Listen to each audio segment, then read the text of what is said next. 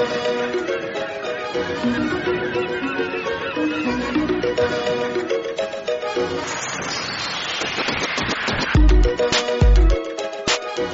tal amigos? ¿Cómo están? Muy buenas noches, buenas tardes, buenos días donde nos estén escuchando o viendo, si es que están ahorita en YouTube. Eh, ¿Qué tal? Mi nombre es Daniel, eh, alias Ninten, y este es eh, un capítulo más, un episodio más de este podcast llamado Menú Marino, que viene gracias a la comunidad de Elfos de Mar. Eh, ¿Qué tal? ¿Qué tal? ¿Cómo están todos ustedes? Espero que les haya podido gustar los episodios hasta el momento. Eh, este ya viene a ser el sexto episodio. Ya hasta el momento, como bien saben, hemos estado hablando de las subclases de D&D quinta edición. Eh, ahorita empezando con todo lo que es el PHB, ¿no? El Player, el, el Handbook. Eh, después de eso, después de terminarlos todos, ahí recién pasaremos a ver un poquito lo que es el resto de libros, pero al menos, al menos por, por ahora nos estamos eh, centrando en este, en este libro en específico, ¿no? Que fue el primero que salió, que es con el que todo jugador D&D tiene que empezar. Eh, hasta el momento ya hemos podido hablar un poco del fighter, hemos hablado también del bárbaro, y ahora en el capítulo 6 nos toca hablar del bardo. Justamente el día de hoy vamos a hablar acerca de, de la subclase que es eh, College of Lore. Así que eh, hemos este, invitado ya a un... Bueno, hemos traído un invitado eh, antiguo, por así decirlo. Ya nos acompañó para ver el Battle Master nivel de Fighter. Y dado su experiencia como bardo también, eh, nos va a dar también su pequeño review, su pequeño feedback. A ver de cómo ve esta subclase. Así que sin mayor presentación, eh, ¿qué tal Guille? ¿Cómo estás? Muy buenas tardes, buenos días, buenas noches donde nos estén viendo. ¿Qué tal amigos? ¿Qué tal Linten? ¿Cómo están? Yo soy Guille, soy la voz del podcasteo arcano, ahora broadcasteo arcano. Y esta vez vengo a acompañar a Ninten para ayudarle a hacer este review de una de las subclases de Bardo. Eh, tengo que decir que es mi subclase favorita, así que le agradezco, te agradezco Ninten por haberme invitado justamente a esta subclase que es la que más me gusta del Bardo. Y la que estoy jugando actualmente en Elfos de Mar, en la campaña de eh, Descenso al Averno del capítulo 9 de la Liga de Aventureros, que estamos jugando ahí con la gente de Elfos de Mar. Y genial, ¿no? Vamos a hablar un poco de mi clase favorita, ya estoy con bastantes ganas. Así es, así que, a ver, antes de hablar, porque digamos que este, video- este, este podcast va a ser bastante cortito porque como ya, ya te conocemos, ya sabemos un poco lo que haces, entonces este, ya no vamos a andar tanto en ese tema. Pero Claro. lo que sí quisiera saber, sí, pues, lo que sí quisiera saber es eh, respecto al tema de la subclase. Eh, tú dices que la has jugado antes. ¿Hace más o menos cuánto la conoces? ¿Qué tanto, qué tanto la conoces? ¿Qué tanto la tienes interiorizada como, como parte de tus personajes, por ejemplo? A ver, específicamente, y si me permites de repente contar una anécdota pequeña, fue desde la Claro. segunda vez que jugué quinta edición. La primera vez que jugué quinta edición eh, tuve como... Yo, yo tengo ahí una, una... Esta anécdota es bastante como que... ¿Cómo se dice esto?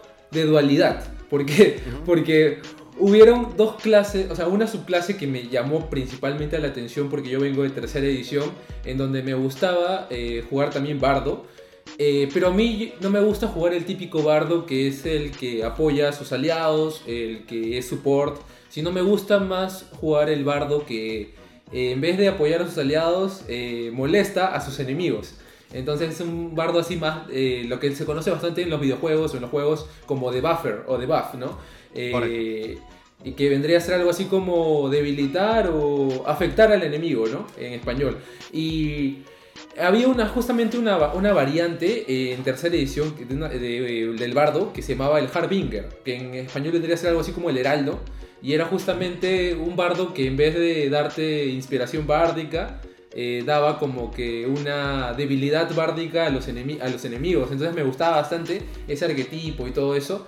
Eh, y cuando yo me pasé a quinta edición, el, el primera subclase que jugué, eh, que me llamó al toque la atención eh, a la vista, fue una que es el bardo del colegio de los susurros. Porque yo dije, man, ya, o sea, tiene mucho que ver con la temática que, a mí me gusta, del terror, de infligir miedo, de repente ser algo así bien así relacionado a cosas oscuras.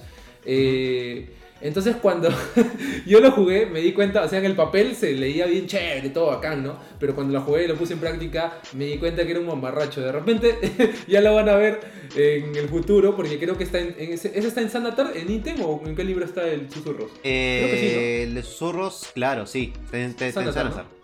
Entonces de repente aquí en Menú Marino vamos a tener el Colegio de los Susurros ya en el futuro, ¿no? Eh, ahí vamos a tener un, invitado chévere también. Eh, pero entonces, eh, como me disgusté con esta clase, su clase, perdón, ahí viene el tema de la dualidad. Yo por el contrario, el colegio del conocimiento lo veía como que muy tela, muy, o sea, como que muy el bardo nerd, muy el bardo que está muy metido a los libros, decía, ah, ese bardo es el que el, del, yo me lo imaginaba, ¿no? El del Whisper le hace bullying al, del conocimiento. Eh, dije, porque el, del Whisper es el balote, el del conocimiento es el más así nerd, el más así este, bien portadito, el que ayuda a sus aliados. Pero no, me di me, me, me, me, caí de cara, o sea, me, escupí al cielo y me, y me cayó de nuevo en la cara porque eh, me di cuenta que justamente el bardo del conocimiento espiritualmente es el bardo que yo quería, porque tiene ahí una una habilidad que ya vamos a ver eh, dentro de unos momentos que tiene que mucho que ver con el debuff. Que, que va a afectar a los enemigos y va, va, a joder a los enemigos para que no hagan bien sus cosas. Entonces, eh, al final me terminó gustando más el Bardo del Conocimiento, que fue la segunda vez que jugué en quinta edición. Y por lo tanto, es el bardo que actualmente he jugado en, la primera transmisión que estoy siendo jugador, que es en la transmisión del Fos de Mar. Eh, elegí justamente esa subclase porque es mi favorita y quería como que empezar una transmisión eh, que nos van a ver mucha gente eh, con mi subclase favorita, ¿no? Esa es más o menos la, historia con, con, el bardo del colegio del conocimiento. claro, o sea, en mi caso, por ejemplo, yo he jugado bardo, sí. Eh, fue el último, el único bardo también, porque nunca, nunca he jugado mucho bardo. Pero el bardo que elegí en su momento fue justamente el Zurros. Y en este caso era un era un Lizard Folk. entonces, entonces este, era bastante por ese lado. O sea, digamos que también los spells los casteaba como si estuviera cantando. Y particularmente como eh, finalmente rol. Este, comenzaba a cantar este, canciones actuales o digamos, entre comillas, noventeras, este, dependiendo con los, con, los, con los poderes, ¿no? Por ejemplo, o sea, me acuerdo uno, este, no sé, cuando metía este hit metal, por ejemplo, ah. este, cantaba Caliente Caliente de, de Rafael. qué chévere, qué chévere. Entonces, entonces era, era bastante interesante ese, porque ese no tenía, no tenía, digamos, como que, o sea, digamos que su no, es, esa herramienta la palabra. Eh, ¿Su componente arcano? Ya, pero con lo que con lo que tocas su instrumento, ahí está. Se me va el nombre de la palabra. su instrumento era básicamente era full vocal. Entonces lo era ah, bastante interesante porque este, dependía únicamente de eso. Era como que tenía algo en la boca entre los dientes que le ayudaba a castear.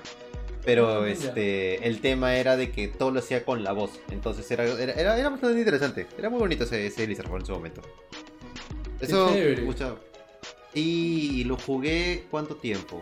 Eh, esa, mesa sí no duró mucho. Lo habré jugado un mes, mes y medio, no mucho. Pero fue bastante interesante. Sí. Y no, sé si te quería preguntar, no sé si te pasó a ti, eh, como me pasó a mí que lo viste en el papel como que bien chévere el concepto, pero digamos que no es el, ese bardo no es el que tiene las mejores mecánicas en cuanto a ejecución, ¿no? Mm, Sería muy atrás. Es que muchos de los poderes que tiene son muy situacionales. Van a depender mucho de la campaña en la que estés jugando. Entonces, a, diferencia, por ejemplo, del otro, ¿no? El, el, College of Lore, por ejemplo, el, bardo de Lore, este, te vale para cualquiera. O sea, porque ya, eso, eso lo veremos adelante, cuando estemos hablando de claro. pero, pero te funciona en cualquier campaña. Hasta, hasta, el, hasta el de valor. El de valor también te funciona para en cualquier campaña. O sea, siempre y cuando tengas bastante, entre comillas, combate, ¿no? Pero sí, o sea, sí lo usas. En cambio en el otro es como que eh, muchos de los poderes que tiene ese es como que... Mm, sí. O sea, el primer poder es chévere, pero no escala. O sea, 3, 4, 5, 6 y ahí te quedas, porque después no escala el personaje. Yo creo que una buena premisa con la que podemos comenzar hablando del colegio del, conocimiento es que es un colegio que lo que hace el bardo lo hace 10 veces mejor. O sea, lo mismo. Ahí podemos comenzar. sí, porque y, es un poco lo que podemos ahorita comenzar a hablar porque, o sea, el bardo como tal te brinda diferentes herramientas, diferentes cosas, ¿no? En este caso, por ejemplo, tienes el, el Jack of All Trades, que en este caso te da este, media proficiencia, obviamente redondeado para abajo, este, a cualquier ability check que tú hagas, por ejemplo. Eh, el hecho del expertise, por ejemplo, más adelante. Tienes el tema, no sé, por ejemplo, eh, lo que se le conoce como los Magical Secrets. El hecho que puedes aprender spell de, digamos, de, cualquier otra clase, ¿no? O sea, y, ese, tipo de cositas que, que, son interesantes. Pero entonces, llega en este caso el College of Lore, o sea, la Escuela del Conocimiento. Y por ejemplo, ¿no? Hablando ya directamente de él. Nivel 3. Cuando tú ingresas al, en este caso, al College of Lore, o sea, al colegio, al colegio de conocimiento, tú ganas proficiencia en tres skills, tres habilidades de tu elección. O sea, más allá de lo, del, del Jack of All Trades que tú ya le sumas proficiencia, más allá del expertise que tú también eliges dos y duplicas la proficiencia. Aparte puedes elegir tres skills más de los que ya conoces. Entonces ya prácticamente eres proficiente en casi todo. sí, o sea, si me permites decir un poco como para introducir eh, lo que yo, yo creo que debería tener bueno un bardo eh, son cuatro cosas que más o menos en la experiencia que tengo he podido ver que un bardo debe hacer bien, al menos en quinta edición, ¿no? Eh, cuatro cosas, ¿no? Yo considero que un buen bardo debe ser un buen asistente, es decir, un buen support, alguien que te dé un, un, empujoncito para que las habilidades de los demás puedan hacer mejor su trabajo. Como segundo punto, yo considero que un bardo debe ser bastante polifacético. Es decir, algo así como lo que, lo que denominan esta palabra que se llama un handy, handicap, handy, handyman. Handyman creo que se llama. Mm, sí, sí, claro. Un poco para hacer el paralelismo de repente a los jugadores que juegan a Smash, ellos saben de que eh, Super Smash Bros. Brawl, ¿no? O Super Smash eh, Bros. Punto, que ahora es el de, el de Switch. Eh, ellos deben saber que, por ejemplo, Mario es un personaje bastante balanceado, que puede hacer de todo. Para mí, Mario es como que el bardo de ese juego, ¿no? Entonces, los bardos tienen que ser bastante polivalentes, polifacéticos, ¿no? Tienen muchas habilidades que hacen que puedan casi tener, como tú lo has dicho, todos los tipos de chequeos. Proficiencia en casi todos los tipos de chequeos, todos los tipos de habilidades. como tercero, yo considero que el bardo debe ser bastante habilidoso. O sea, debe tener una buen, un buen chequeo en diferentes skills que pueda tener. Y como último, que ya se ha aumentado un poquito en talla, es que puede ser un buen sanador también, porque en talla han aumentado ahí unas opciones eh, opcionales, eh, valga la redundancia, que aumentan el daño o la sanación de algunos hechizos que pueda tener el bardo. Entonces, eh, esos son los cuatro puntos que yo considero como para ir calificando. Más o menos esas van a ser mi pauta para calificar cuántos cevichitos pueda tener esta subclase, ¿no? Claro. Ok, me parece, válido porque, porque sí, o sea, mm, yo también considero de que el, o sea, básicamente las clases, digamos, que manejan más el tema de los skills, que es tanto el, pícaro, en este caso el robo y el bardo, eh, es bastante interesante de que justamente esta subclase le brinde más, o sea, le brinde más cosas a lo que ya tiene. Entonces, yo siento que lo hace un personaje mucho más completo por ese lado. ¿no? O sea, tranquilamente tú, digamos, si estás pensando en armar un equipo, eh, fácilmente podrías pensar que tu equipo, alguien sí o sí debería tener un bardo. En el caso que no estés guardando un pícaro, ¿no? O sea, entonces puede servirte en cualquier situación. O sea, no solamente en combate, no solamente en un dungeon crawling, por ejemplo, sino también en capaz un, un tema más social. O sea, puedes ayudarte en él en temas de performance, de eh, intimidación, en mentir, persuadir, o sea, puedes darle bastante uso al, personaje en, diferentes aspectos, como tú dices, ¿no? Es, es polifacético.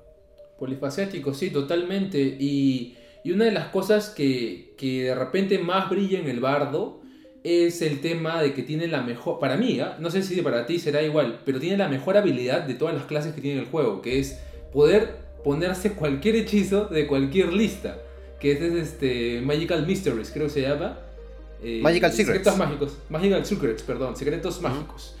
Y que justamente esta subclase lo mejora también, porque te añade extra Magical Secrets. Entonces, este, eh, te aumenta eh, la, cantidad de usos de esa habilidad ¿no? que pueda tener el, rival. ¿no? Y, mira, hay algo curioso que me he dado cuenta, que la anterior vez que hemos estado también hablando, hablamos de eh, el tema del fighter, que era el Battle Master.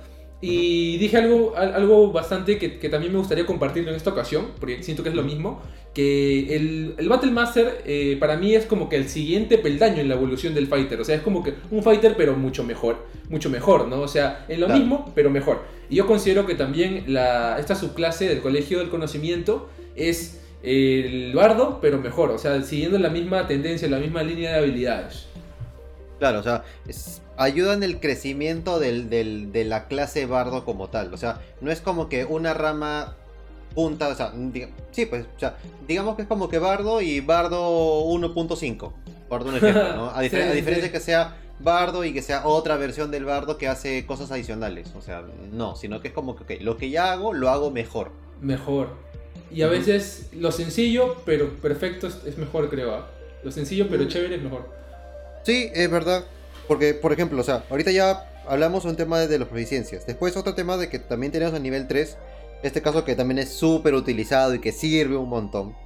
Es el tema del Cutting Wars. En este caso es cuando una criatura eh, que tú veas que, esté a 5. Bueno, que tú veas que esté a 60 pies de ti. Eh, hace un attack roll, hace un ability check o hace un damage roll.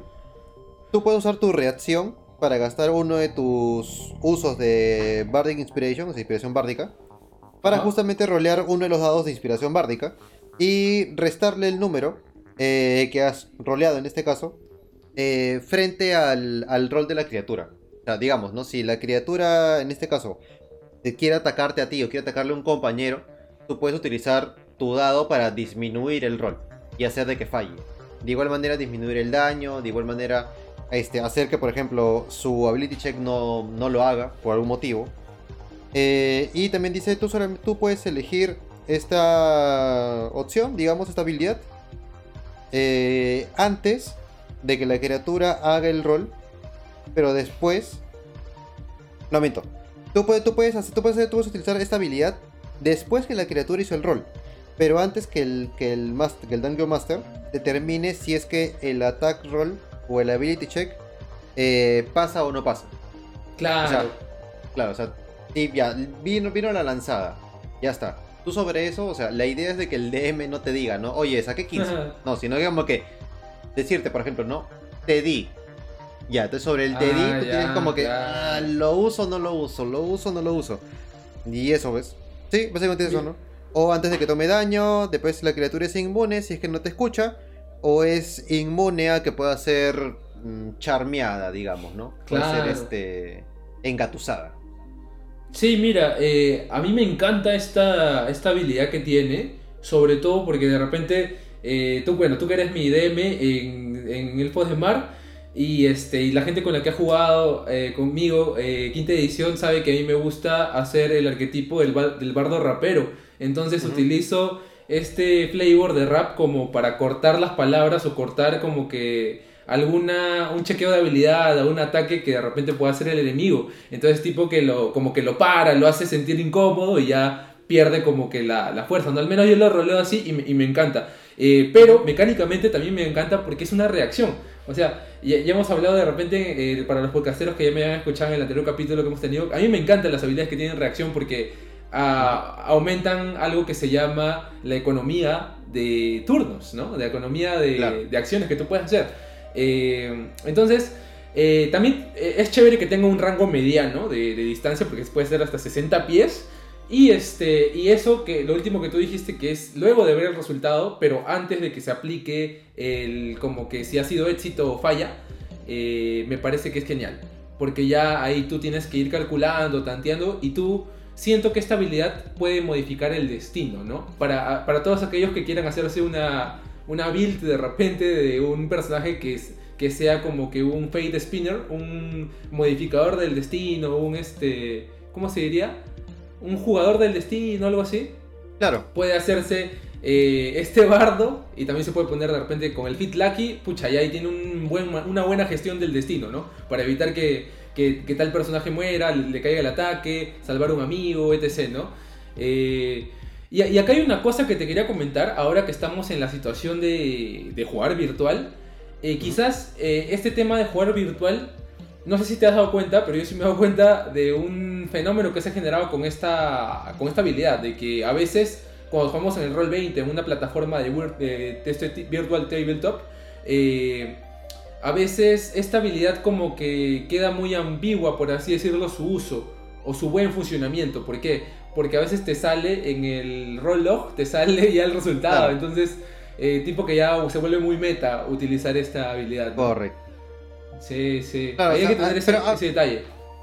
Sí, pero ahí básicamente es un tema de. O sea, ahí sí, también yo reconozco porque es una falla mía en realidad también. Eh, o sea, uno como DM, cuando estás haciéndolo, por ejemplo, en, en Virtual Tabletop, debería poner, por ejemplo, ¿no? O sea, si vas a jugar, obviamente, a ver, si vas a jugar D&D, si vas a jugar sabiendo que en, en el otro equipo va a haber un bardo, eh, deberías, o sea, si es como va a haber un bardo, ya, ok, de en una, simplemente, cualquier criatura que tú tengas, tienes que hacer que las tiradas sean únicamente para el DM. Ya está. Claro. Porque, o sea, lo único. Y es algo que tú haces también. Eh, porque cuando, cuando, claro, cuando yo me acuerdo muy bien que para los que sean los fanáticos de Elfos de Mar, habrán visto que cuando pasamos a nivel 3, ya tus tiradas comenzaron a ser este, secretas. Claro. Justamente porque tenía esta habilidad, pues, y me pareció totalmente justo y una buena sugerencia para todos los DMs que tengan un, jugador que, que, juegue el colegio del conocimiento, ¿no? sí, claro, aparte porque el mismo libro, el mismo libro te lo dice. O sea, puedes, o sea, tú puedes utilizarlo, tú puedes elegir utilizar tu dado después de que, este, de que el, el, DM lanzó. O sea, después de que hizo lo que tenía que hacer. Pero antes que yo te diga si es que pasé, si es que, si es que, si es que fallé, o, o, te hice, no sé, pues, daño máximo, o, daño mínimo. O sea, antes, antes de decir cualquier cosa, la pregunta es, ¿vas a utilizar alguna reacción, sí o no? Y ahí ya el bardo en ese momento decidirá, ¿no? Sí la uso, no, no la uso. Ya, ok, sobre eso vemos, pues. Sí, sí, sí, totalmente de acuerdo. Y, hay, hay una cosa que, hace poco me ha pasado a mí, que quería comentar también, de que yo antes pensaba que esta habilidad se podía utilizar con saving throws, pero me acabo de dar cuenta eh, hace poco que, que, es imposible hacer con saving throws. O sea, eso como un poco que la baja, pero eh, igual siguen siendo chequeos de habilidad, ataque y daño, y me parece que más que servido y suficiente. está, está, muy bueno, ¿sí? Eh, un, buen uso de esto pues, se puede hacer cuando hay eh, competencias de fuerza, ¿no? ¿Te acuerdas que la otra vez hablábamos mucho de la estrategia de empujar al rival cuando hay peleas en el barranco y todo esto? Me parece que tú, de repente el fighter, ¿no? Está compitiendo contra un enemigo, está en un barranco y tienen que tirar a ese enemigo porque si no ese enemigo los destroza a todos. Entonces de repente el enemigo, pucha, es más fuerte, obviamente le va a ganar al fighter y tú tienes una chance más de arrestarle el chequeo de fuerza al enemigo, ¿no? Me parece genial. Claro. No, sí, o sea, es, es, demasiado... Es demasiado útil, o sea, después en cualquier momento, o sea, puedes hacer en temas, no sé, pues sociales, digamos, por un tema de tratar de intimidar a alguien o tratar de capaz ocultar algo y que alguien no se dé cuenta. Entonces también es como que simplemente le haces un cutting word para que, digamos, ¿no? Para que no puedas saber si es que, le estás, si que te está mintiendo, si es que, le estás mintiendo. No puedes, digamos, tienes, puedes sentir capaz, entre comillas, siente más presión de la intimidación, no sé, pues de tu bárbaro, por un ejemplo, ya. Claro. Como que ya quieres intimidar a alguien, es como que, uy, eh, ya, voy a ayudarlo al bardo, al, al bárbaro. Oh, le pones cutting words al, al guardia. Claro. Ya está. Entonces como que ya le, lo, lo, bajas un poco más. Entonces Puedes utilizarlo en cualquier momento, creo yo. Ese, es lo chévere del Cutting Wars. Y, que y que va escalando conforme tu dado bárdico, de inspiración bárdica, va subiendo. Porque puede, puedes llegar hasta restar un menos 12, ¿ves? A nivel 17. Menos sí menos 12. Y, y, eso es genial en un sistema como quinta edición porque ya no es como tercera. No sé si te acuerdas, en tercera tenía los enemigos eh, de gigantes así de nivel 18-20, tenían unos chequeos de más 30, más, más 45. Entonces, en quinta no es tanto así. Cosa que hace que tu dado de menos 2, dado de 12 sea eh, un desastroso para el enemigo, ¿no? O sea, me parece genial, ¿sí? Sí, o sea, para ahí el, el, apoyo, el apoyo del, del bardo es muy, es muy chévere. Y a ver, un poco ya para, para, ir al siguiente, en este caso a nivel 6, que es un poco lo que tú habías mencionado ya con el tema de los Magical Secrets. Esos son los Additional, Additional Magical Secrets. Claro. Eh, tú ganas dos spells de tu elección, de cualquier clase. el spell o el hechizo que tú elijas eh, tiene que ser, bueno, del nivel que tú puedas, tiene que ser hasta máximo el nivel que tú puedas castear, eh, según tu tabla de bardo, o puede ser un cantrip. Y los spells elegidos cuentan como spells de bardo para ti pero no cuentan en el número de spells que tú conoces. Entonces, digamos, si tú a nivel 6, tú, a ver, según el libro, tú conoces 9 ah, spells, de los cuales 3 son cantrips. Entonces, a esos 9 súmale 11 más. O sea, conoces 11 spells más, pero no se consideran en tu cuenta. Entonces, sigues aumentando, aumentando, aumentando. Y es interesante porque justamente va un poco lo que tú mencionabas, ¿no? O sea, Magical Secrets, digamos, digamos, ya como bardo, eh, lo que a mí me da es, oye, a nivel 10 gano dos spells nuevos de cualquier clase. Eh, a, nivel a nivel 14, dos más, ahí van, ahí van 4. Y a nivel 18, dos más, así que ahí van 6. Y con este de acá, con este nivel 6, tú ya desde nivel 6 ya estás aprendiendo dos más. Entonces, tú al final, a nivel 18, eh, tendrías 8 prácticamente. Tendrías 8 spells fuera de tu lista de bardo que puedes aprender. De cualquier clase. O sea, lo que se te ocurra. Ya está, lo que se te ocurra. Ahí yo, por ejemplo, eh, yo me pongo Temporal Shunt, me pongo Counter Spell, me pongo este eh, Soul Cage. Entonces, eh, casi todos los que he mencionado son Reaction. ¿Por qué? Porque yo le aconsejo a todos los que vayan a elegir esta clase que si se van a escoger hechizos de otra clase, no sea el típico Fireball. Como, bueno, yo, yo sé que es una emoción tirar, que tu bardo tire Fireball, pero si tú lo juegas como para tener una mejor este, economía de, de batalla, vas a escogerte, yo te aconsejaría que te juegas todas las reacciones, porque si, porque si te pones a dar cuenta un poco, eh, cada clase tiene hechizos que son reaction, que son propios de esa clase, y que justamente hacen que esa clase, ese hechizo, sea como que una de las cosas mejores de esa clase. Como por ejemplo el counter spell del mago o del, o del sorcerer, ¿no? No lo tiene el bardo normalmente. Y que lo tenga un bardo, además de todas las reacciones que pueda tener, pucha, ya lo hace como que un, un señor del destino. Ahí está, esa era la palabra que quería decir un señor del destino, ¿no? Porque puedes controlar, evitar que tal mago enemigo castee, puedes evitar que un enemigo eh, lance un golpe devastador.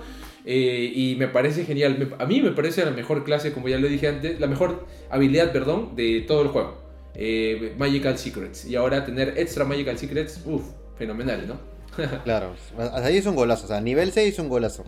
y, de, y de ahí, por ejemplo, ahí ya, o sea, es, es, algo, digamos, que a diferencia de otras, digamos, subclases que tenían, ganan más habilidades mientras suben de nivel, hasta unas 4 más o menos, dependiendo de cómo suben de nivel. En este caso, en el caso del bardo, él solamente gana habilidades a nivel 3, a nivel 6 y a nivel 14.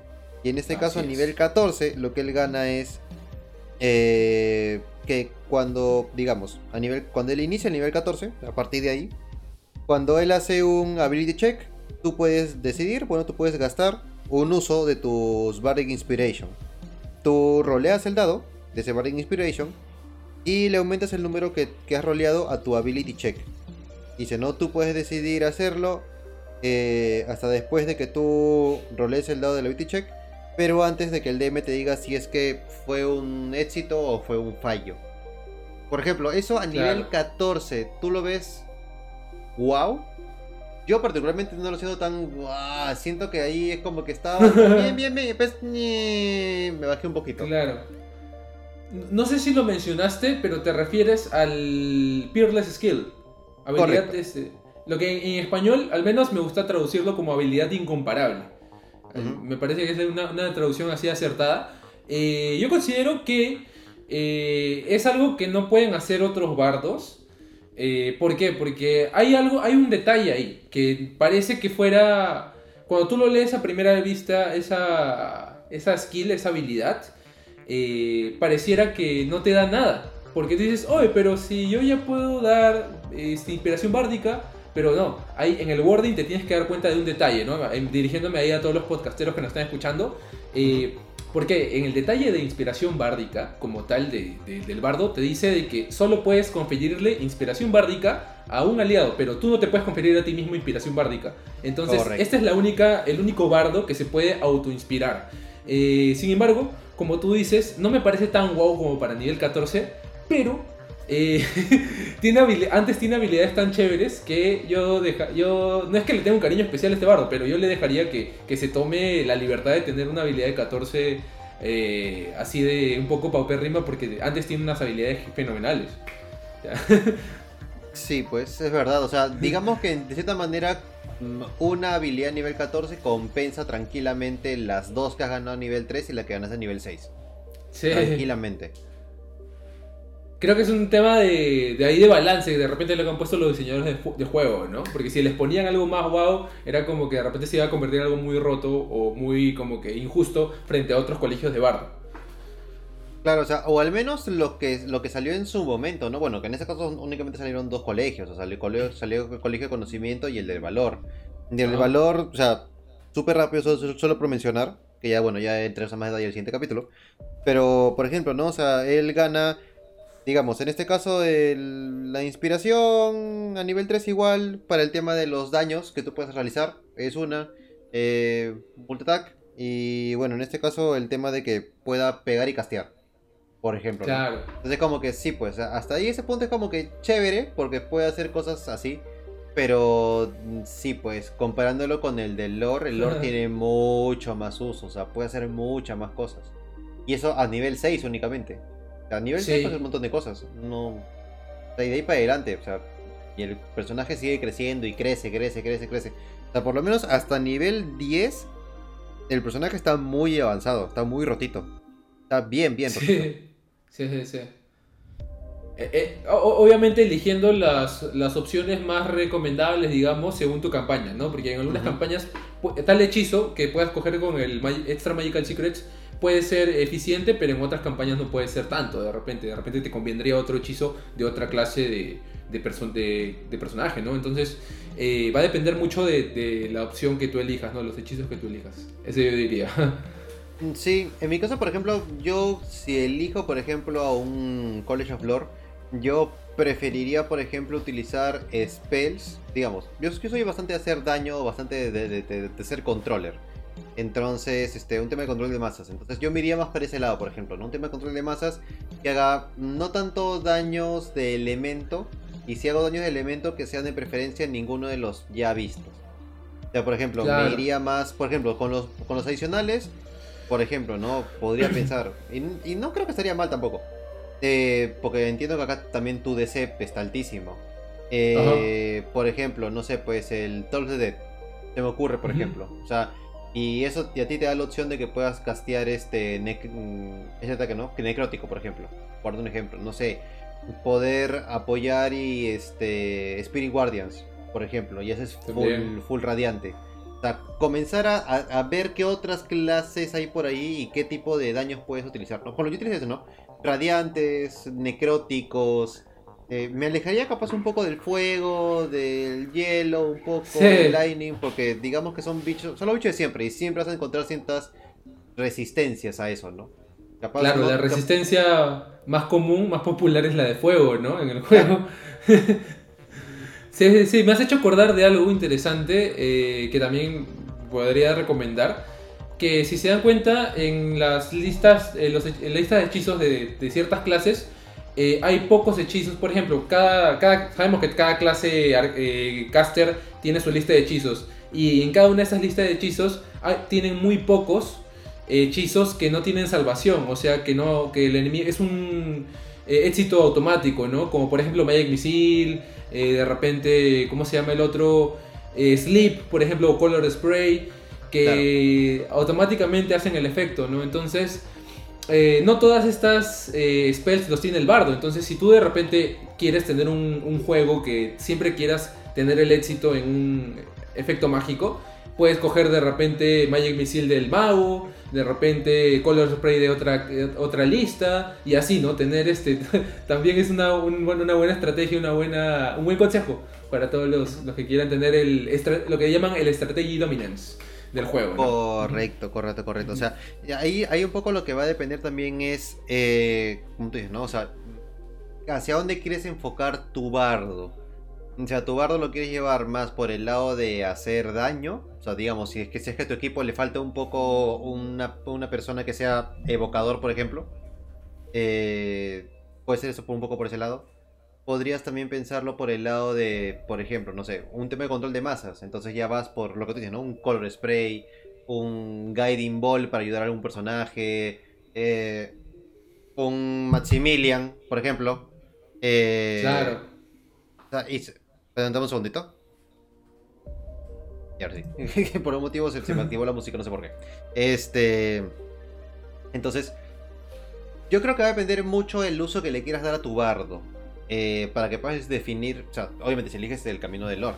Eh, para que puedas definir exactamente. O sea, qué spells puedes utilizar, ¿no? Porque el hecho de que digamos, ¿no? Hasta nivel, pensando solamente a nivel, a nivel 10. A nivel 10 tú ya puedes agarrar 4 spells de otras clases. Entonces ahí ya es sentarte con tu libro de spells, comenzar a ver todo y ver, a ver, ¿cuál de, toda esta gama inmensa, cuál es el que más me sirve?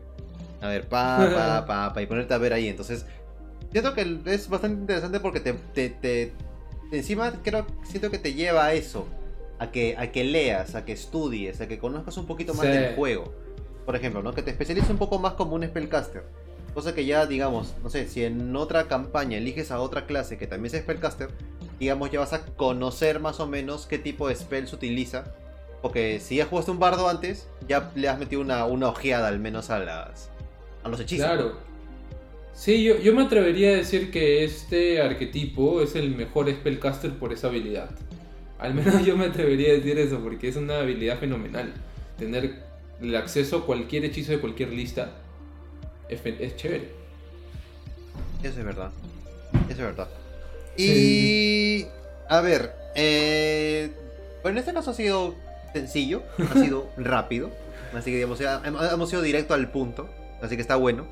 Eh, más o menos para ir cerrando. Em, después de haber, en este caso, hablado un poco del College of Lore, conocer un poquito más de él, en tu caso dar algunas recomendaciones para aquellas personas que quieran utilizar esto y quieran utilizar lo que es la economía de acciones, por ejemplo. Eh, ¿Cuál sería tu puntuación final para esta subclase y por qué?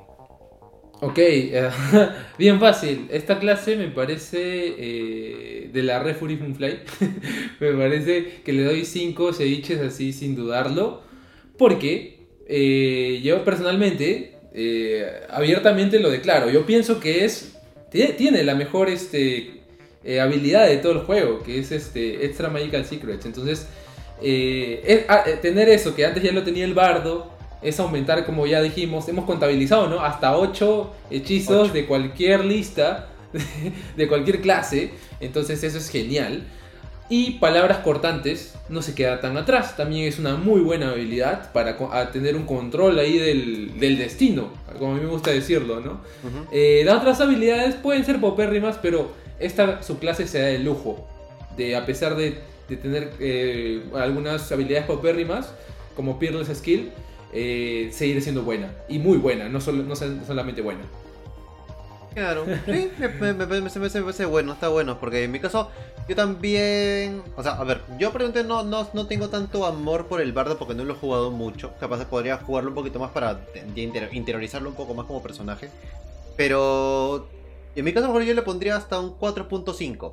A mí lo que me baja un poquito, hace un poquito me la baja, el tema es del, este, del, del nivel 14. Del nivel 14, claro. sí, del tema del, del Peerless Skill. Esa me la baja un tantito. Digamos que ese último ceviche mm, le faltó un poco de, de, de Pero este. yo, yo le dejaré por ahí. O sea, igual tiene muy buen puntaje. O sea, es uno de los mejores. Es uno de los mejores college que tiene este. El, bardo en realidad. Sí, eh, no sé si aquí puedo hacer. Puedo meter un, poquito de, publicidad de lo que yo he hecho eh, hace dos semanas. Justamente eh, yo ya he clasificado las, las clases y también lo puse como que en, en la categoría de la Red Fly hice un tier list de, de sus clases para los que me siguen en la quinta. Y, y sí, o sea, me parece que es el, hasta ahorita, de lo que lleva saliendo en los juegos, en los libros, perdón, es este, la mejor subclase del bardo, creo, que, que ha aparecido, al parecer. Eh, y, no sé si a ti te ha pasado, pero ya un poquito creo que sería como que una, una moraleja que podríamos sacar de esto. Eh, que no sé si te has puesto a ver aquí, ahora que tú estás analizando bastante también las clases, de que parece que quinta edición se queda muy floja en el diseño de los últimos niveles, ¿no? Como a partir de 14 para arriba, como que ya va teniendo unas habilidades un poco muy flojas, no solo en el bardo, sino en otras clases. A mí me da la intención de que sí, un poco así. En realidad sí, sí me he percatado de eso. he estado viendo diferentes videos, culturizándome un poquito acerca de, cómo es que nacen estos libros, el tema de las campañas y demás. Y es un tema que se puede ver, o sea, yo siento de que mucho del pensamiento del jugador y posiblemente también de los mismos creadores de D&D de la quinta edición es que los jugadores no van a llegar hasta los últimos niveles. O sea, te doy la opción de que puedas llegar hasta nivel 20 eh, van a haber algunos que, que posiblemente, o sea, algunos como clase, digamos como que tú dices, ah, no, como clase, pucha, qué chévere lo que voy a ganar al final. O sea, es, digamos, todo lo que ya ganaste hasta 14, 15, para adelante es como que te lo duplico o te lo aumento. Como en el caso, por ejemplo, de los Barding Inspiration, tienes Claro. el tema del, del dado del, del Battle Master, tienes, por ejemplo, el bárbaro que su fuerza puede subir hasta 24. O sea, ese tipo de cosas, ¿no? 24, claro. Claro, lo que, lo que ya tienes, ya te, te, te elimino el límite y te lo subo un poquito más. Ok, hasta eso, válido. Pero este, sí, o sea, mm, pasa mucho, sobre todo con las subclases. Que digamos, l- 3, 6, 10 es como que, ok, qué bacán. O sea, puedo hacer algo. Pero después 14, 17, 18, por ahí es como que de ahí pa- pataleo un poco porque... O sea, y eso también puedes verlo también las campañas. O sea, si tú te pones Sí. a ver un poco las, la- las campañas, Ajá. las campañas no, no te pasan del nivel 14. O sea, École, son, sí, muy, sí son muy pocas. Son muy pocas. O sea, por ejemplo, la última, la última, o sea, hablando como campaña, o sea, de libros oficiales, o sea, no, no, no Liga Aventureros, por Liga Aventureros, algunas te llegan hasta nivel 20, como en el caso que estamos jugando los, los sábados, que es este Avernus Racing, y otras que no. Por ejemplo, o sea, si juegas el de Tiamat, por ejemplo, o sea, la primera la, la Liga Aventureros, la primera, la primera temporada, tú llegas hasta máximo nivel 10, nivel 11, de ahí no pasas. O sea, de ahí deberías pasar a los libros. Y los libros tampoco te llevan al 20, los libros te llevan hasta el 15, creo 16. O sea, y ahí muere. Sí. Y, por ejemplo, una campaña que sí te lleva a 20 es Waterdeep, por ejemplo. Ajá, el primer libro sí. te lleva hasta creo que 11, más o menos 11, 12. Y ya el segundo libro, que es el. el Calabozo eh, del bueno, Mago Loco. de- del, del Mago Loco, ese te llega hasta 20. Entonces, Sí. con, esos, con esos dos libros, ok, voy del, del 1 al 20, chévere. Pero para el resto, no tanto. Entonces, Sí. creería yo Son dos casos que- nomás aislados, ¿no? Claro. Que, que te llevan a nivel 20, sí. Claro, o sea, yo creería de que para futuro, para próximos libros, próximas campañas, próximas cosas, este, justamente con estas subclases, digamos, van a comenzar a que el personaje pueda tener esa opción de llegar hasta, hasta 17, 18 aproximadamente. Claro. Ahorita, ahorita no tengo mucho recuerdo de subclases a nivel, por ejemplo, hablando de Sanazar, hablando de Tashas, por ejemplo. El, el- el más, el más actualizado es. O sea, no recuerdo si Tashas hay una subclase que suba, o sea, que escale bien, bien, bien hasta 17, 18. Mm, No le he visto todavía. Este, voy a llegar con este podcast. yo, al, yo al interno no lo he visto. Entonces, capaz hay que darle una mirada adicional para ver si es que efectivamente llega hasta eso. Y es como que, ok, Wizard a- a- este, con, o sea, con el pasar del tiempo fue escalando de a poquito Mejorando, para darle claro. ajá, para darle opción a que los jugadores puedan llegar hasta niveles altos. O es como que no, ¿sabes qué? Como conoce su público objetivo, como conoce su mancha, y sabe que su mancha no llega hasta niveles 20, sino que llega hasta niveles 14, ok, ellos están enfocados en eso. Po, po, po, po, po, po. Claro. ¿Está bien? Porque también puede ser por Sí. ese lado, o sea, si la gente no llega, la gente no tiene esa particularidad, y ellos han hecho, no sé, pues, estudios de mercado y todo el tema, entonces, entre comillas, ¿para qué te rompes la ¿Para qué cabeza? esforzarse, claro, haciendo eso, Claro. no? Porque como tú lo has dicho, no, romperse la cabeza. Yo creo que eh, no hay sistema perfecto. Entonces, quizás el sistema perfecto no, no sea capaz de ser comprendido por la mente humana. como para que haya un sistema de rol así, ¿no? Que, que complazca en todos los sentidos, desde A, desde hasta Z, ¿no? Eh, pero como lo decía un, un DM que le mando un saludo, DM Renzo, que le tengo bastante aprecio, un amigo que él juega desde segunda edición, es bastante mayor. Eh, él decía, ¿no? Él me, él me enseñó y me dijo, eh, puede verse bonito en el papel, pero que se que lo ejecutes, ahí, ahí, es, ahí hay bastante distancia. O sea, Sí, claro. en papel suena chévere. Pero de ahí en ejecución, mm, a ver, a ver si llegas a nivel 17, 20, ¿no? Sí, porque. Es, es, es, es muy poco probable, o sea, es poco probable, o sea, a menos que inicies una campaña con un personaje de nivel alto, como he visto, con lo- Claro. no, que le empieces en nivel 8, nivel 9, ok, es probable que llegues a nivel 17, ¿por qué? Porque posiblemente tu aventura esté hecha por, por, este, por milestones, eh, Claro. posiblemente vas a ir subiendo rápido, dependiendo cómo sea la aventura, o sea, es factible, ahí yo lo veo totalmente factible. Pero si digamos, estás iniciando una campaña desde cero, y, y espera subir hasta ese nivel, yo creo que es factible, pero depende la gente con la que juegues. Porque si la Sí. gente, digamos, es son jugadores, entre comillas, pasivos, que van a estar en tu mesa un mes, dos meses, ya digamos, ¿no? Ya llegan al, al medio año. Y después es como que no, voy a mejor voy a hacer otras cosas o me dedico a hacer otras cosas, ya, o sea, no, no, no, nunca vas a llegar. O sea, nunca sí, sí, sí, sí, y, mira, algo que de repente podría, si es que nos llegan a escuchar, ¿no? A Wizard of the Coast en algún momento, este, ojalá. Pero yo les recomendaría a Wizard of the Coast, es una crítica que creo que en algún momento que saquen alguna, un panfleto que digan, hoy vamos a recopilar sus recomendaciones, yo, yo lo escribiría, le redactaría que eh, retomen algo que antes hacían, que eran los eh, caminos de aventura, los, los Adventure Path. Entonces, esos Adventure Path como que te hacen seguir un orden cíclico de una historia. Por ejemplo, el primer módulo de nivel 1 a 3, el segundo módulo de nivel 3 a 5, más o menos como lo que se está gestando con la Liga de Aventureros ahora último que se juega, que son de nivel, nivel 1, después la nivel 2, nivel 3, así sucesivamente. Eh, ¿Por qué? Porque eso ayuda a que el jugador eh, tenga interés, ¿no? Tenga interés porque cómo va desarrollando más la aventura. Entonces, este, no se quede en un vaivén de que, qué va a pasar, ¿no? Eh, como sucede en, campañas largas que de repente son muy sandbox. Entonces, eh, ahí me parece que ese sería un buen ingrediente. Y, mira, el último detalle que has mencionado me parece un tema interesantísimo que se teoriza mucho, se, se, ¿cómo se, especula mucho de que vaya a salir un nuevo parche espiritual, así, por así decirlo eh, que de repente tú ya lo vas a revisar poco a poco que, con, con Tasha. Para muchos, por ejemplo, Tasha es el 5.5.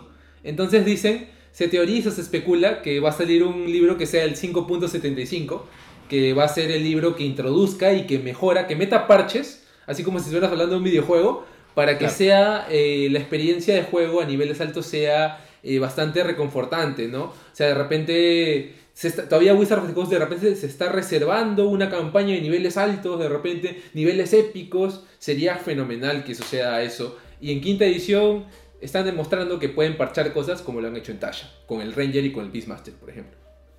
Sí, eso es verdad, o sea, y hay muchas cosas que pueden ir mejorando con el pasar del tiempo, ¿no? O sea, por ejemplo, algo que sí me gustaría probar en algún momento, que todavía no lo he hecho, pero la tengo ahí latente la idea, es el hecho, por ejemplo, de probar este Teros. Por ejemplo, o sea, Teros te da otra opción de poder jugar. O sea, igual tienes el nivel de los personajes y todo, pero acá ya tienes un tema de worshippers. O sea, ya tienes un tema de seguidores de una deidad. Y según el tema de, cuántos seguidores, o digamos, cuántos sigas a una deidad, a un, a un dios, este, tú puedes ganar ciertas cosas como personaje. O sea, desde spells, tiradas, skills y un montón de cosas que, que o sea, en una campaña común y corriente tú dirías como que, ah, es un montón de información. Pero tendrías que trabajarlo bien este, para poder incluirlo, ¿no? Entonces digamos que eso te da, ya, te da otra opción. Para la gente que le gusta jugar este tipo de juegos donde, digamos, tú sigues a, una, a un ente superior y ese ente superior te da beneficios, dependiendo cómo vas roleando, cómo vas jugando, esa ya te abre otro camino, ¿no? Entonces, este, cosas así. Por ejemplo, ¿no? o sea, ahorita pero también ahorita va a salir, va a salir, creo, este, hay un Kickstarter también de un suplemento que están sacando, obviamente no oficial, pero que ah, también meten temas como que, por ejemplo, como que tu personaje, este, digamos, eh, gracias a una deidad puedes ir ganando ciertas cosas, eh, digamos como que en tu ascenso al cielo, entre comillas. Y hay otras en las que, no sé, tienes una maldición y la maldición poco a poco te comienza a carcomer y, te, y comienzas a, te, se comienza a transformar de una manera maléfica, digamos, tu personaje. Ah, ya, como lo, que en inglés es taint. Por ejemplo. Este, volverte profano, ¿no? Una cosa así. Ajá, claro. Entonces, entonces, por ejemplo, eso es interesante. Pero como, o sea, como diría tu, tu DM, ¿no? O sea, ok, en papel se ve interesante. Ahora juégalo, pues. Ahora juégalo y dime a ver si es interesante jugar. Porque está bien, como idea puede estar muy chévere, bacán es como, por ejemplo, también otro ejemplo. Ahorita el, el Kickstarter de, que salió de, del juego de rol de Avatar. Ah, claro. En, papel se ve muy chévere. Es como que, ah, la que bacán, el mundo de Avatar. Voy a poder ser un Firebender, puedo ser un Airbender. este, puedo manejar, puedo ser un Lavabender. Ah, la que va, qué excelente. pero ya han habido ciertos comentarios de personas que han estado viendo el playtest y toda la, toda la banda. Y, este, y ellos como que, Está chévere el concepto, pero para jugarlo está como que ah, está muy cansado, es muy pesado, hay mucho concepto, hay muchas cosas. Y dicen, pucha, esperamos que para la versión final, cuando termine el Kickstarter, cuando lo liberen completo, o sea, para la gente que, que, que este, que obviamente esté mucho más compilado y que las cosas sean mucho más claras. A nivel del, del playset, hay mucha gente como que eh, sí, está chévere porque me gusta el flavor de Avatar, pero Ajá. como sistema es como que pucha, no, tiene muchas, tiene muchos juegos. Por Y, ejemplo. y eso ya, y eso ya como para tener- meterle el comentario final ¿no? a ese tema, eh, eso ya ha pecado de esos errores tercera edición. Entonces quinta edición está comenzando a tener estos errores. Creo que es el camino normal que siempre tiene Wizards of the Coast o que tienen estos juegos de rol siempre, así que normal, es parte de la vida. Sí, sí, claro, o sea, porque igual, o sea, al final todo, todo en la vida termina siendo un prueba y error. O sea, tú Sí. tienes una versión y obviamente la versión no va a ser perfecta, tienes que ir mejorando con el tiempo. Entonces, si tú te das la oportunidad de irte mejorando, irte corrigiendo y todo, entonces como que perfecto, ¿no? Pero Claro. también no hay que guiarse también de todo lo que pida la gente, porque la gente te puede pedir A y es como que la gente pide A en ese momento y después pasan dos meses y ya no quiere A y quiere B. Entonces, ¿qué, hace, qué, qué- qué haces con todo lo trabajado? O sea, ¿qué haces Sí. con todo lo que has invertido? No solamente en tiempo, sino en personas, en plata, o sea, todo ese esfuerzo. ¿Para qué? Para que digas, no, quiero complacer a mis, a mis seguidores, quiero complacer a mi público. Claro. Para que, para que después ese, ese público nicho que te lo pidió se descontente y vaya a hacer otra cosa. Entonces, ¿para qué gastas tanto tiempo, no? Entonces, también Sí. lo veo también un poco por ese lado, o sea, que se están tomando su tiempo para decir, ok, vamos a ver un tiempo a ver si esto funciona. Si funciona, vamos por este camino. Si no funciona, ok, vamos por otro que teníamos pensado. Que es como están haciendo ahorita, ¿no? Que están comenzando a sacar Ujú. cosas del pasado, diciendo, ¿sabes qué? Ahora Esto del pasado ahora va a ser así. ¡Poc! Y vamos, vamos a jugarlo así. Claro. Y, y hay gente que le está gustando, ¿no? Hay gente que dice como que, ah, qué bacán, están retomando cosas antiguas. Este, como en tu caso, por ejemplo, que ti- tú eres mucho de los sistemas antiguos. En mi caso, yo no tanto, yo Claro. soy más de quinta. Pero yo, o sea, yo como nuevo es como que, ah, qué bacán que estén trayendo algo antiguo. Este, porque voy a conocer lo que era antiguamente. Y tú por tu lado es como que, ah, pucha, qué chévere que estén retomando este tema que yo hace tiempo. Ajá, y que ahora lo esté trayendo acá. Es como que, ah, qué bacán, se, man- se mantiene vivo eso. Entonces, este, es, Sí. Llegando por ese lado, ¿no? O sea, creo que se toman su tiempo y creo que está para bien, creo yo. O sea, creo que el sistema Sí. va, va de- va- va a durar años todavía. Años de Sí, años. yo, yo creo que lo más importante, o sea, como ya hemos dicho, los sistemas de rol no pueden ser perfectos, pero lo más importante es que nos dan momentos de diversión. Nos dan momentos en que podemos divertirnos con amigos y eso es lo más importante, creo yo. Así Sí, es. sí, sí. En- entonces, en ese caso, eh, nada, ahí lo estamos dejando. Ahí estamos cerrando con, con 5 cevichitos por parte tuya, 4.5 por mi parte. Y nada, pues amigos, eso sería todo por el día de hoy. De verdad, nuevamente muchas gracias por, por, por tu apoyo, por grabar este, este sexto episodio. Ya te estaré pasando la voz para, para, para otros que se vengan. Así que Claro también que sí. quiero estar por ahí aten- atento. Y mm, sí, no me quería ir sin mencionar dos cosas. Primero, una, eh, respecto a lo que es el de Mar, bueno, como bien saben, este podcast sale todos los sábados, así que eh, estén atentos, porque siempre sale la publicidad para que sepan quién es el invitado de la semana eh, y cuál es la subclase que estamos tocando.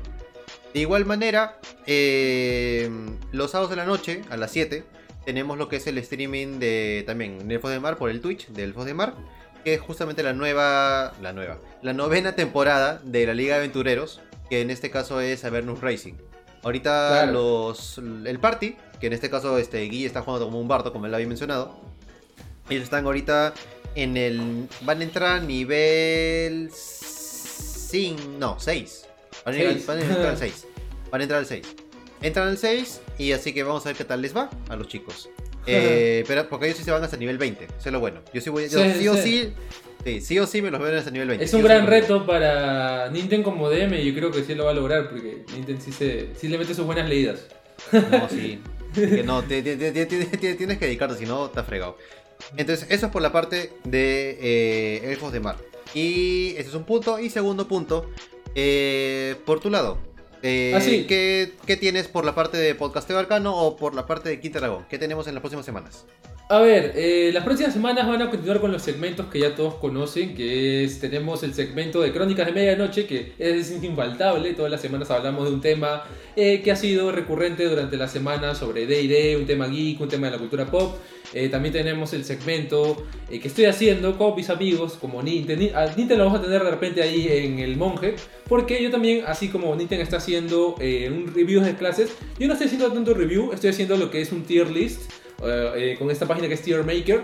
Y por eso quería utilizar un poquito este capítulo de gancho para que si les gustó un poco del tema que hemos hablado de colegio del conocimiento, yo, yo he hablado en el tier list que hice, de, que es mi clase favorita, el bardo, en Quinta Dragón, en el podcasteo arcano, lo pueden ver en el canal de Twitch. He hecho el tier list, también está en el canal de YouTube, está resubido. Ahí he hecho una clasificación de cuáles me parecen de la Red Fly, chéveres, más o menos, telaraña y una huevada, ¿no? Entonces, este, son las, las cinco categorías que les pongo. Y eh, de repente para cuando ya salga este capítulo, ya va a estar este, el capítulo de las subclases del Ranger, el tier list que vamos a hacer con nuestra amiga Daphne, que es su clase favorita, el Ranger. Eh, y también no se olviden de vernos en los otros segmentos que también van a estar viendo. Y los pueden ver en nuestro Instagram, que siempre publicamos las fechas que van a hacer. Listo. Entonces, ya con los respectivos cherries de la semana, con eso ya estamos terminando el episodio del día de hoy. Así que nuevamente, Guille, por, por tu apoyo, muchas gracias.